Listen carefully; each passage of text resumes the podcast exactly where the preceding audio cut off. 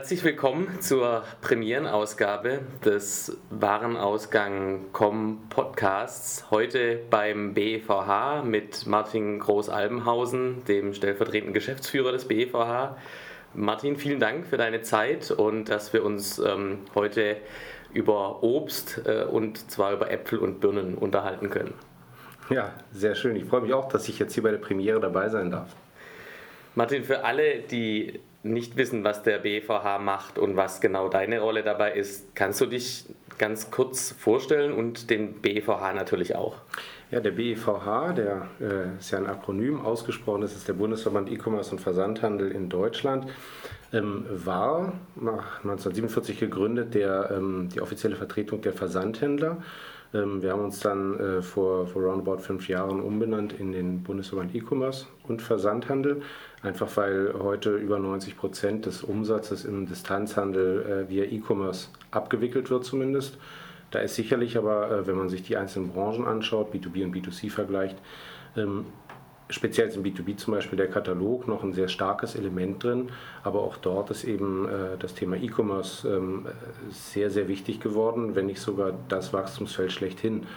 Und was wir machen, ist eigentlich ähm, ja, die Vertretung der Interessen dieser Branche bei der Politik, ähm, die Vertretung der Interessen dieser Branche auch gegenüber anderen Wirtschaftsinstitutionen und letztlich ähm, stehen wir auch ein bisschen in der Öffentlichkeit da und vertreten dort äh, vor der Presse diese Meinung äh, unserer Mitglieder. Ähm, für unsere Mitglieder selbst sind wir eben auch als Berater aktiv und äh, sei es in Rechtsfragen, aber auch in strategischen Fragen. Ich selber bin äh, online seit, ich glaube, 1996, damals noch richtig schön mit äh, analogem Modem, ähm, also pfeifendem Modem. Ich habe mein erstes E-Commerce-Seminar, wenn ich das richtig erinnere, 1998, 1999 gegeben. Und ähm, bin jetzt im Verband seit 2011 und ähm, bin dort als mittlerweile als stellvertretender Hauptgeschäftsführer unter anderem für das Thema B2B äh, zuständig, aber auch für, für Marketing-Themen, habe auch das ganze Thema der Fortbildung und Ausbildung und zum Beispiel unseres neuen Ausbildungs, äh, kaufmännischen Ausbildungsberufs E-Commerce-Kaufleute zuständig. Du bist ja also dann schon fast 20 Jahre im Thema E-Commerce mit dabei. Ähm, wann hat denn deiner Meinung nach das Thema B2B E-Commerce so richtig Fahrt aufgenommen? Naja, die Frage stellen ist ja schon so ein bisschen, ähm, äh, dass man dann Meinung hätte, es hätte schon richtig Fahrt aufgenommen. Ich glaube, dass E-Commerce und B2B, ähm, wenn man sich den, in die einzelnen ja, Branchen des B2B äh, begibt, teilweise noch gar nicht Fahrt aufgenommen hat. Ähm, es gibt da noch extrem analoge Branchen. Ähm, das ist auch gar kein Wunder und auch nicht weiter schlimm. Ähm, das zeigt einfach nur, dass das Potenzial riesig ist. Auf der anderen Seite waren ähm, große Unternehmen, die auch Mitglied bei uns sind, ähm, eigentlich fast so früh wie, wie in Otto in den Ende der 90er Jahre dabei, dass sie ihre gesamten Daten digitalisiert haben, dass sie teilweise CDs ihren Katalogen beigelegt haben, CDs, die dann auch transaktionsfähig geworden sind. Das heißt, es gab da äh, Sprung, äh, einen Sprung dann auch zu einem, zu einem Warenkorbsystem. Ich konnte dann ähm, den Warenkorb übertragen.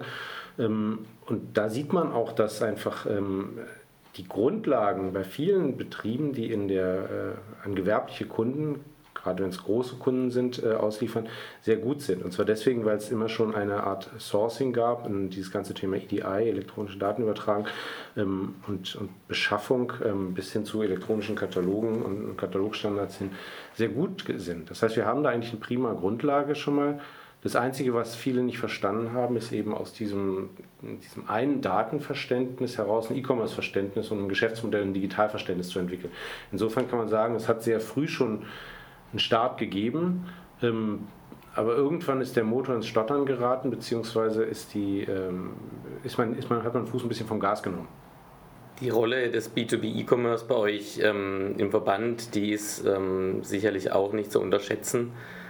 Kannst du vielleicht ähm, da mal was sagen, wie ihr eure Mitglieder hier bestmöglich ähm, versucht zu unterstützen? Also wir haben 2012 unseren Arbeitskreis B2B gegründet ähm, einfach deswegen, weil wir gesagt haben, der B2B-Bereich, der hat ganz eigene Anforderungen. Das sind tatsächlich, und du hast es ja eingangs gesagt, ähm, im Vergleich von Äpfeln und Birnen, wenn wir B2B und B2C uns anschauen. In manchen Bereichen ist es ein Vergleich von Äpfeln und Äpfeln, ja, weil der Kunde dahinter ja letztlich nicht teilbar ist. Ob er jetzt mal tagsüber im Büro ist und abends auf der Couch sitzt, ist immer der gleiche Mensch. Deswegen ähm, sind das Äpfel und Äpfel, was, was bestimmte digitale Customer Experience angeht. Auf der anderen Seite sind die Prozesse doch, doch deutlich unterschiedlich, weil wir werden da vielleicht später noch mehr drüber reden. Also wir haben gesagt, wir brauchen eigentlich einen eigenen Arbeitskreis, der sich den spezifischen B2B-Themen anwendet. Was wir schon ein bisschen länger auch machen, ist eine ähm, Jahresstudie, in der wir versuchen, den ähm, B2B-E-Commerce zu erfassen. Das war bis jetzt eine, eine sehr intensive Befragung von äh, B2B-Unternehmen, wo wir dann zum Beispiel abgefragt haben, wie sich ähm, die, ja, das Suchverhalten entwickelt, wie sich der Wettbewerb durchs Internet entwickelt. Ähm, wir werden das jetzt aber dieses Jahr umstellen. Äh, wir machen diese Studie gemeinsam mit Kreditreform und werden erstmals ähm, eine sehr grundlegende Erfassung äh, auf Grundlage der Webshops an sich vornehmen. Das heißt, wir crawlen im Moment die, die Webshops, schauen uns an, welche Webshops sind da eindeutig als Hybride oder B2B-Unternehmen ähm, erkennbar, sodass wir erstmals einen Überblick darüber bekommen, was sind das eigentlich für Unternehmen dahinter. Das heißt, wir können uns die genau anschauen und stellen dann fest, welche Branche hat eigentlich schon wie viele Unternehmen, die, die online aktiv sind, welche B2B-Branche jetzt im Speziellen. Das ist also ein Projekt, wo wir schon versuchen, auch erstmal eine Marktübersicht herzustellen, die es so nicht gibt. Ähm, und wir gehen auch relativ weit, dass wir jetzt in diesem Jahr ein Projekt starten, wo wir uns sehr intensiv mit Produktdaten in einem besonderen Bereich der, der Betriebsausstattung eben beschäftigen. Ähm, wir werden da sicherlich noch dazu kommen, ähm, wo wir aber schauen wollen, gibt es eine, einen, einen Best-Practice-Prozess, um möglichst rasch Daten, die wir aus der mittelständischen Industrie zu Betriebsausstattungsprodukten bekommen, in E-Commerce-fähige Daten umwandeln. Denn es wird sehr mühsam, einen Standard durchzusetzen, der dann von allen Lieferanten geteilt wird. Also kann es schneller sein, dass wir sagen, Time to Market, wir versuchen einen, einen äh, Dienstleistungsaspekt oder einen, einen, Golden Record mal zu definieren, der dann äh, in einer eleganten Form eben allen zur Verfügung gestellt werden kann, sodass dann zumindest äh, sehr viel unproduktive Arbeit in, an Produktdaten schon mal schlanker gestaltet werden kann. Wenn man heute mal so in die, äh, in die Branche reinschaut, dann sieht man auch ganz oft, dass B2B und B2C oft im E-Commerce ähm, in einen Topf geworfen werden und verallgemeinert werden. Ich persönlich glaube ja, dass es ein ganz großer Fehler ist und ähm, dass die Unterschiede vor allem unter der Motorhaube da recht groß sind. Was denkst du denn darüber und was hältst du von der Gleichmacherei im E-Commerce? Also ich bin generell kein Freund von Gleichmacherei. Ähm, ich habe ja schon gesagt, ich glaube, dass von Seiten der Kunden gedacht, und das sollten ja eigentlich alle machen, bestimmte Standards ähm, künftig erwartet werden. Standards an ein digitales Kundenerlebnis, also wenn ich auf eine Website gehe. Das, was man häufig noch findet an eher listenmäßig aufgebauten Beschaffungssystemen, die dann äh, webfähig gemacht werden, das ist kein gutes digitales Kundenerlebnis und hier müsste man wirklich Äpfel mit Äpfeln vergleichen. Also da muss man den, den schon guten äh, B2C-Beispielen folgen. Vor allem, wenn man weiß, dass eigentlich ähm, der Plankauf ja am, am Anfang des E-Commerce stand, nicht dieses Impulskaufen, was man jetzt heute darunter versteht, aber, ähm, sondern dieses sehr listenmäßig, dieses Kategorien äh, zugeordnete, was man klassisch in Online-Shops hat, war ja ein, ein eher dem B2B-Ansatz entsprechendes äh, Paradigma, sag ich mal, im E-Commerce. Ähm, also hier sollte man nicht im Jahr 1995 oder 2000 stehen bleiben, sondern sollte schauen, wie kriegt man hier eine Best-in-Class Customer Experience, die sich durchaus B2B, äh, B2C-Standards nähert, äh, hin. Aber, und jetzt kommt das große Aber, ähm, dahinter ist, was ganz, ist, ist einfach ein viel tieferes und breiteres ähm, Produktsortiment zum Teil. Eins, was nur wirklich nicht unbedingt sexy ist, eins, wo es unwahrscheinlich auf exakte Matches hinkommt, ähm, zu beachten. Es ist außerdem zu beachten, dass natürlich die Beschaffung was anderes ist als ein Impulskauf. Ich bin dort nicht geneigt, einem, einem äh, Angebot 2, Kauf, Kauf 2 und, äh, und kriegt das dritte umsonst mhm. zu folgen. Das sind, das sind reine marketingorientierte Geschichten. Ich habe bestimmte Vorgänge, die, die anders sind. Das heißt, häufig werde ich mir ein Angebot erstmal machen wollen. Das heißt, ich brauche eine Angebotsfunktion im Shop. Ähm, oder ich habe ein Problem, weil es nicht den Preis gibt eigentlich. Das ist tatsächlich so. Es gibt Millionen von, von Preis, äh, Preise für ein Produkt, je nachdem, was der Kunde da hat. all das muss so ein Shop abbilden und ähm, das sind sicherlich äh, andere Herausforderungen.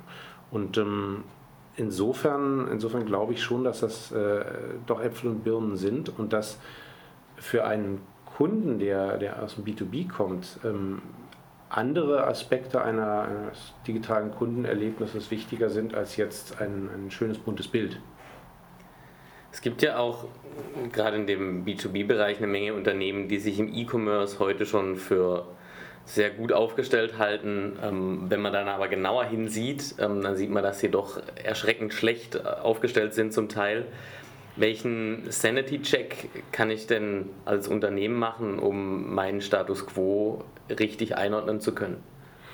Ähm, es gibt sicherlich einige der der typischen KPIs, die ich mir anschauen kann.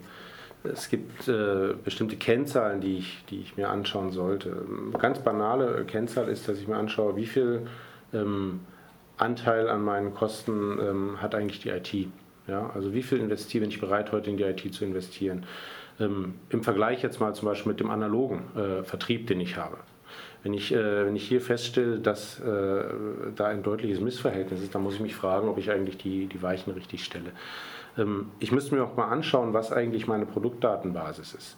Ähm, sind für mich Produktdaten rein die Daten, die eben in meinem ERP drin stecken, oder sind es Daten, die eigentlich äh, stärker darauf ausgerichtet sind, wie der Kunde sucht? Ich muss ihn kennen.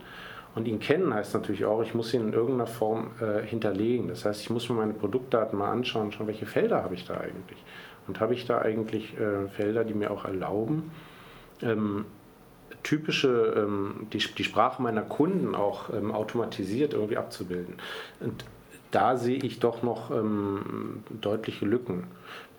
Ich würde das generell, diesen ganzen Bereich der uniken Daten und der, äh, der Marketingdaten oder der, der E-Commerce-Daten als, als einen der wichtigsten Bereiche anschauen, wo man einen Sanity-Check machen muss und wo man sich fragen muss, sind wir eigentlich gut genug? Wenn du jetzt ähm, ab morgen Geschäftsführer eines derartigen B2B-Mittelständlers wärst und deine E-Commerce-Struktur auch nur sehr dürftig entwickelt ist, was würdest du denn dein Unternehmen, um das Thema richtig und konsequent im Unternehmen auf die Straße zu bringen? Ich kann, kann mal verschiedene Punkte durchgehen, was ich machen würde. Also ich hatte schon angefangen damit, dass ich gesagt habe, ähm, wo stehen wir eigentlich als Unternehmen? Ich würde mir angucken, habe ich eine IT-Abteilung und gibt es in der IT-Abteilung eigentlich gute Leute? Gibt es eigentlich jemanden, der sich ähm, dezidiert nur mit dem Thema E-Commerce auseinandersetzt? Wenn ich das habe, ist es schon mal gut. Dann muss ich mir anschauen, genügt das eigentlich, was der macht? Ähm, habe ich jemanden, der äh, ein, eine konsequente Strategie zum Beispiel für, für eine E-Mail-Kommunikation aufbaut? Die wird vielleicht anders aussehen, als ein B2C aussehen würde, aber ich muss jemanden haben, der tatsächlich diesen, äh, sich damit beschäftigt. Ich muss jemanden haben, der, der sich mit äh, Search beschäftigt. Ich muss jemanden haben, der, egal wie wichtig das im ersten Moment äh, zu sein scheint, der auf dem Laufenden bleibt, was Social Media angeht. Ähm, also es gibt da viele Funktionen, die heute in einem guten E-Commerce-Unternehmen ganz selbstverständlich dazugehören, ähm, die äh, häufig in, häufig in B2B-Unternehmen ähm, überhaupt nicht gefüllt sind. Also hier ist, ist ganz klar eine Sache, ich muss, ich muss äh, Manpower reinstecken. Ich muss mir anschauen, wie ist meine IT-Struktur, habe ich eine, eine vernünftige äh, CRM habe ich ein vernünftiges PIM und MAM. Das sind häufig die Sachen, wo es wirklich hakt. CRM ist gar nicht das Problem. Das, da sind die, die B2B-Unternehmen extrem gut aufgestellt, weil sie häufig auch einen Außendienst haben.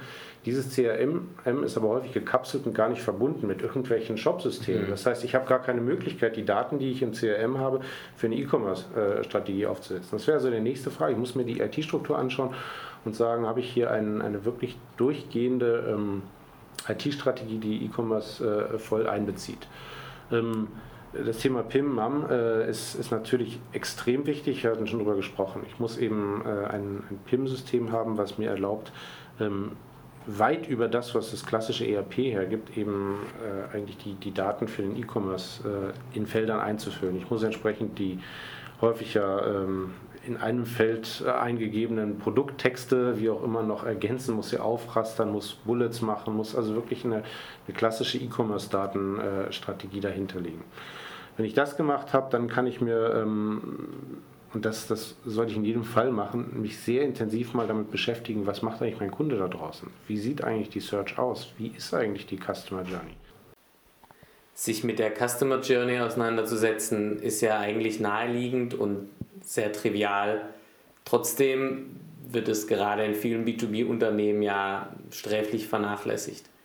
Warum ist es so wichtig, gerade im B2B E-Commerce sich intensiv mit der Customer Journey auseinanderzusetzen? Ich sage manchmal so, dass das äh, im B2B vielleicht die E-Commerce-Revolution auf einem Nachbargleis stattfindet. Dann ist es vielleicht gar nicht der Online-Shop das Entscheidende, sondern es kann einfach ein, ein digitales Tool sein, was äh, extrem wichtig für die Kollegen ist. Ähm, sei es, weil der Kunde an sich vielleicht gar nicht im Büro sitzt und nicht beschafft klassisch, sondern weil er in einem bestimmten Kontext was äh, Produkte von mir braucht. Und ich muss eben viel stärkeres Augenmerk auf, auf das mobile Endgerät legen und da vielleicht auch gar nicht mehr auf, äh, auf einen Shop, durch den er sich mühsam durchnavigieren muss, sondern vielleicht äh, auf einen, einen Dialog, einen, einen, einen Messenger-Dialog oder ein WhatsApp, ein Chat-Shopping oder was auch immer da, da, möglich ist. Es gibt Beispiele aus dem Baustoffhandel an anderer Stelle, wo das die besten Kundenbetreuer mit ihren besten Kunden permanent eigentlich über WhatsApp verbunden sind, weil das hier für den Kunden viel angenehmer ist, als jetzt einmal zu versuchen, in den Shop zu springen. Ähm, also ich müsste mich sehr, sehr intensiv äh, mit, dem, mit den Kunden beschäftigen und da Veränderungen im Search-Verhalten mir anschauen, natürlich mich damit beschäftigen, welche Produkte sind eigentlich extreme Einsteigerprodukte in E-Commerce, womit bekomme ich die eigentlich und ähm, was sind eigentlich die, die konkreten ähm, Anwendungsszenarien, in denen E-Commerce einen, einen echten Wertbeitrag für meine Kunden leistet. Beispiel mal, nimm mal das Beispiel vom, vom, ähm, vom kleinen Handwerker. Für den kann es sein, dass es viel angenehmer ist zu telefonieren wie seit eh und je, aber für ihn kann es extrem wichtig sein, dass er über einen, einen Webshop eine Übersicht bekommt über sämtliche Bestellungen, die äh, von seinen verschiedenen äh, Mitarbeitern an verschiedenen Baustellen, sag ich mal, wenn er baustellenweise abrechnet, ähm, gemacht werden. Und da ist ja auch wieder die Herausforderung Äpfel und Birnen. Ich habe vielleicht unterschiedliche Preise je Baustelle, ich habe unterschiedliche Preise je ähm, nach bestimmten Staffeln noch äh, und, und so weiter und so fort. Und ich kann zum Monatsende aus diesem System heraus einfach auf Knopfdruck ähm, mir für meinen Steuerberater eine Liste ziehen oder was eine, eine Übersicht generieren. Das heißt, hier sind es auf einmal solche eher ähm, transaktionsorientierten oder, oder ähm, prozessorientierten Vorteile, die das E-Commerce bieten kann meinen Kunden, die dann den Durchbruch bringen. Insofern ähm, ist es nicht unbedingt der Online-Shop, der, der hier äh, im Fokus für mich als Geschäftsführer stehen würde, sondern erstmal ähm, der E-Commerce-Prozess und ähm, bei mir im Unternehmen die richtige, gute Basis zu schaffen ähm, mich dann intensiv mit meinem Kunden zu beschäftigen und spezifisch auf das, wie, wo, wo ich ihn mit einer E-Commerce-Anwendung in seinem täglichen Geschäft am besten unterstützen kann.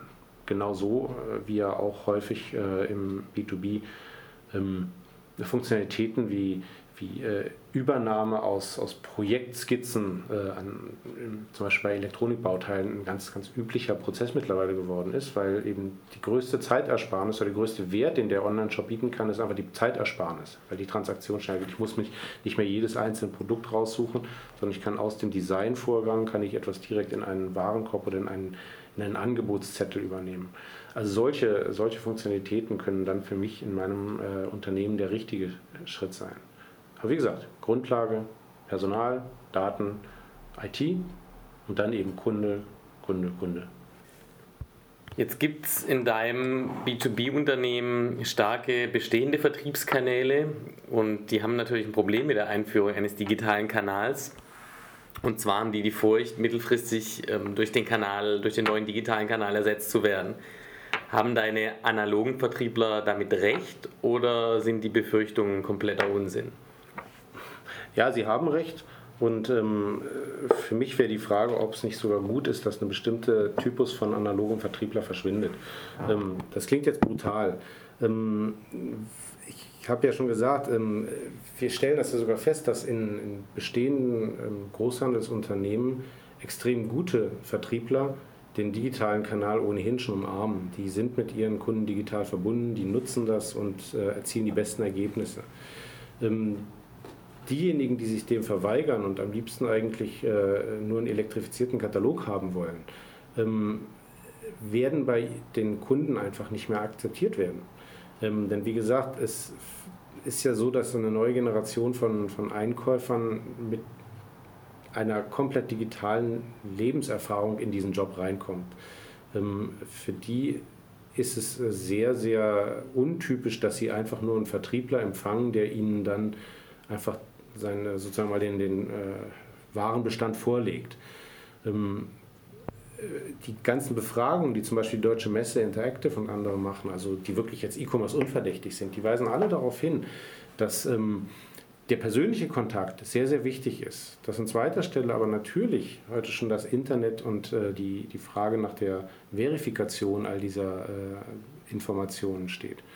Und in dem Moment, wenn der äh, Vertriebler nicht mit der Zeit geht nicht an dieser Stelle einfach ein hohes ähm, Wissen über das hat, was draußen in der digitalen Welt passiert, dann äh, ist er einfach kein guter Gesprächspartner mehr für die, ähm, für die Einkäufer natürlich ist es so, dass, dass ein guter Vertriebler ähm, mehr weiß als nur das Produkt. Der kennt den Kunden, der ist sozusagen, äh, mit dem er aufgewachsen hat, eine lange Zeit mit dem äh, verbracht.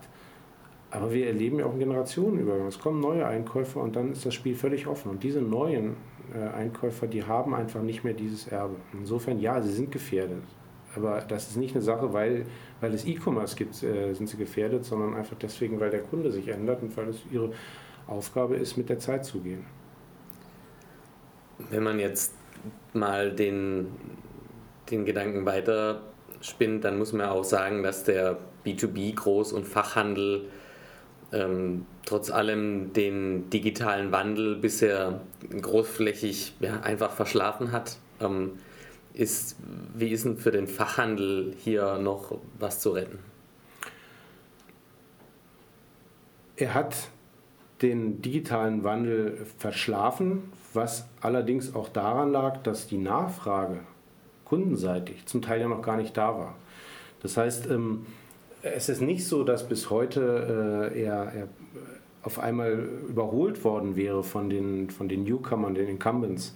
Ähm, äh, mir liegt noch im Ohr eine Präsentation, die äh, der Frederik Röder von Contorion vor einem knappen Jahr mal bei uns gehalten hat, wo er gesagt hat, ähm, wir haben festgestellt, nach einem guten Jahr, die wir drin sind, dass einfach so eine starke ähm, lokale und regionale Präsenz ein echtes Asset im B2B-Geschäft ist. Das heißt, diese, diese Nähe zum Kunden, ähm, das ist etwas, was man mit, mit Online-Mitteln nicht einfach äh, ersetzen kann. So, von daher äh, gibt es so eine Diskrepanz in, dem, in, in der digitalen Kompetenz, ja. Ähm, aber das Rennen ist ja noch nicht entschieden, sondern ähm, die, die, die Fachhändler können, wenn sie jetzt einen entschiedenen Schritt gehen, äh, sich in den Punkten, die wir schon angesprochen haben, also Produktdaten, Verständnis für digitale Geschäftsmodelle, eine ordentliche Investition, die jetzt nicht in die Millionen gehen muss, aber die einfach an entscheidender Stelle ähm, ansetzt, ähm, wenn, wenn Sie diese, diese ähm, Investitionen richtig setzen, dann können die noch eine ganze Menge reißen. Ähm, dafür brauchen Sie Fachkräfte, ähm, die Sie im Moment nicht haben. Aber äh, vor allem braucht es eine Entschiedenheit. Es braucht die Bereitschaft, sich äh, wirklich mal radikal zu hinterfragen, das Geschäftsmodell zu hinterfragen und auch mal die Frage zu stellen, ob es nicht auch in Ihrer Branche irgendwann mal diesen Amazon-Moment geben kann. Diesen Amazon-Moment, wo einfach ein eine Handelsstufe quasi obsolet wird.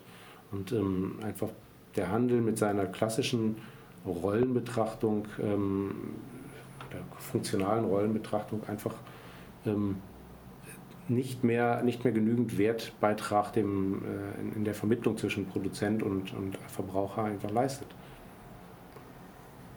In der Konsequenz, dass der Groß- und Fachhandel ähm, da den, den Wandel so ein bisschen verschlafen hat, haben ja einige Hersteller, ähm, die ja grundsätzlich sehr fachhandelstreu waren und auch immer noch sind, ähm, ganz heimlich angefangen, ihr Geschäftsmodell zu vertikalisieren und arbeiten gerade online direkt mit ambitionierten Pure-Playern oder eben smarten Multichannelern, wenn man so möchte, zusammen. Ähm, ist diese Flucht nach vorne der Hersteller gerechtfertigt? Ähm, die ist ja in einem Kontinuum drin. Grundsätzlich ist es ja immer so, dass es eine Spannung gibt zwischen dem, was der Handel will und was der Hersteller will. Und wenn der Handel an der Stelle schwächelt, dann ähm, wird der Hersteller das immer angreifen. Und speziell im B2B ist es ja so, dass es schon, schon eigentlich immer ähm, ganz üblich war, dass, dass Hersteller direkt an die Verbraucher verkauft haben. Also dieser, ähm, dieser, dass dazwischen unbedingt der Großhandel sitzt und das nicht direkt auch eben in einem Vertriebsbüro bei der Produktion angesiedelt ist, ähm, ist nichts Neues. Wir haben aber auch Beispiele gesehen, wo einfach die Hersteller was gemacht haben, ja, weil man was machen muss.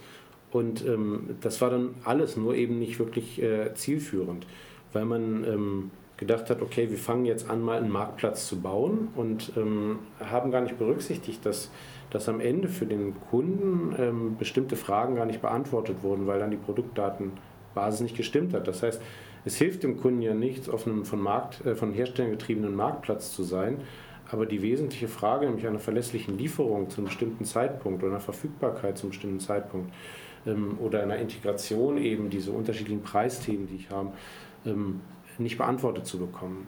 Ähm, ich muss also als Hersteller, wenn, wenn ich ähm, anfangen will, hier wirklich äh, die Flucht nach vorn zu ergreifen, mir überlegen, kriege ich ein, ein wirklich knallhart direktes, aber rein E-Commerce gedachtes Geschäftsmodell hin. Und da sehe ich einfach bei vielen Herstellern auch noch nicht die Kompetenz, ähm, sondern das sind letztlich Hersteller, die eigentlich ähm, einen, einen, ja, einen, einen Intermediär weiterhin brauchen, der genau das macht.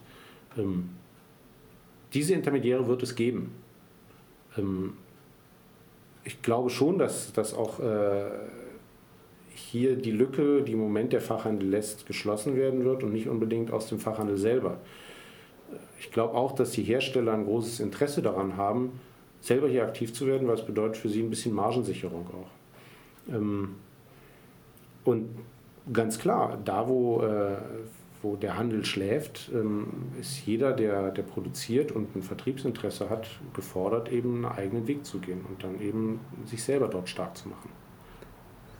Einer der Intermediäre, die du gerade schon angesprochen hast, ähm, das ist ja ein ganz bekannter und zwar Amazon. Und ähm, Amazon oder der Einstieg von Amazon Business in den deutschen Markt ähm, steht ja kurz bevor. Mittlerweile tut sich zum Beispiel auf äh, Amazon Jobs was, da werden eine Menge Leute für den Bereich rekrutiert. Ist Amazon Business zukünftig der Gamechanger im B2B E-Commerce in Deutschland? Äh, auch hier gibt es wieder nicht eine, eine klare Aussage. Ähm, es ist ja nicht so, dass Amazon der erste gute Marktplatz wäre. Ähm, es gibt einen Mercateo, der sich sehr stark von der, von der Sourcing-Seite als ein, ein Online-Marktplatz platziert hat, der sich mittlerweile, und das finde ich ein, ein eigentlich äh, sehr spannendes Thema, der sich äh, sehr stark von Google emanzipiert hat und einfach nur über diese, diese ähm, extreme Kompetenz in Schnittstellen, in, in der Arbeitserleichterung für, die, für jeglichen, der sich anschließen will an seinem, an, seinem Marktplatz, ähm, eigentlich damit sein, sein Wachstum realisiert. Und das ist ein enormes Wachstum, was jedes Jahr da äh, bei, bei Mercateo passiert. Ähm, ich sehe im Moment auch nicht bei Amazon die IT-Basis, die jetzt ähm, so Themen wie Angebote, also wie, wie wirklich diese, diese extremen B2B-Funktionen ähm, egalisieren könnten, die einfach an, wo andere diesen wie Mercateo eben einen bestimmten Vorsprung haben. Nichtsdestoweniger ähm, wird Amazon Business garantiert für eine große Zahl von, von indirekten Gütern, von, von Dingen, die jetzt ähm, nicht kriegsentscheidend für die Unternehmen sind, sondern ähm, eigentlich äh, eher, eher so ein, ein ja, Büroartikel oder ähnlich sind, eine ganz, ganz, äh, ein ganz, ganz großer Wettbewerb für alle anderen sein, die bis jetzt diesen Markt im B2B bedient haben. Das heißt, ähm, äh, wir stellen jetzt schon fest, dass bei den Bü äh, Gütern wie, wie Bosch-Artikel, Bosch-blaue Linie oder so, die eigentlich mhm. klassische Handwerksprodukte sind, dass dieser Markt komplett an Amazon verloren wurde. Ähm, und so wird das Kategorie um Kategorie weitergehen. Und dann werden wir feststellen, dass auf einmal Amazon da ist mit einem und, und eigentlich für diesen Teil der Kleingewerbetreibenden als Kunden ähm, einfach die Beschaffungsquelle Nummer eins sein wird in immer mehr Bereichen. Und insofern, ja, das ist ein Game Changer im B2B E-Commerce und viele von denen, die bis jetzt ihr, Geschäft gemacht haben, werden in die Röhre schauen. Ähm, Das heißt aber nicht, dass, äh, dass nicht daneben noch andere Geschäftsmodelle weiter bestehen können. Also Amazon äh, ist im ganzen Bereich, wo es wirklich um Beschaffung geht, eben nicht der Marktplatz. Und ähm, es gibt eher, zum Beispiel bei, bei großen Firmen, eher den Ansatz, dass man dieses Maverick-Buying, dass man irgendwo hingeht und, und die Waren, äh, die Produkte beschafft, äh, unterbinden möchte. In einem Jahr eine Milliarde Dollar mal umzusetzen, ähm, aus dem Stand heraus, das ist jetzt vielleicht auf das Gesamtgeschäft ein Promille oder ein, ein halbes Prozent oder so von dem, was B2B in Amerika macht. Das ist also wirklich äh, sehr, sehr wenig. Aber es ist eine Hausnummer und äh, man darf nicht vergessen, äh, wie viele Unternehmen auf einmal äh, jetzt weniger in der Kasse haben werden. Und davon oder daher ist das schon ein Game Changer, ganz klar. Also B2B E-Commerce, es ist durchaus was möglich, ähm, auch hier in Deutschland, aber die Unternehmen ähm, müssen so langsam auf jeden Fall mal anfangen, sich zu bewegen, denn wir haben ja vorhin festgestellt, so richtig Fahrt aufgenommen hat das Thema tatsächlich noch nicht. Martin, vielen Dank für das Gespräch und für deine Insights ähm, und deine Teilnahme am Premieren-Podcast von Warenausgang. Vielen Dank. Sehr gerne.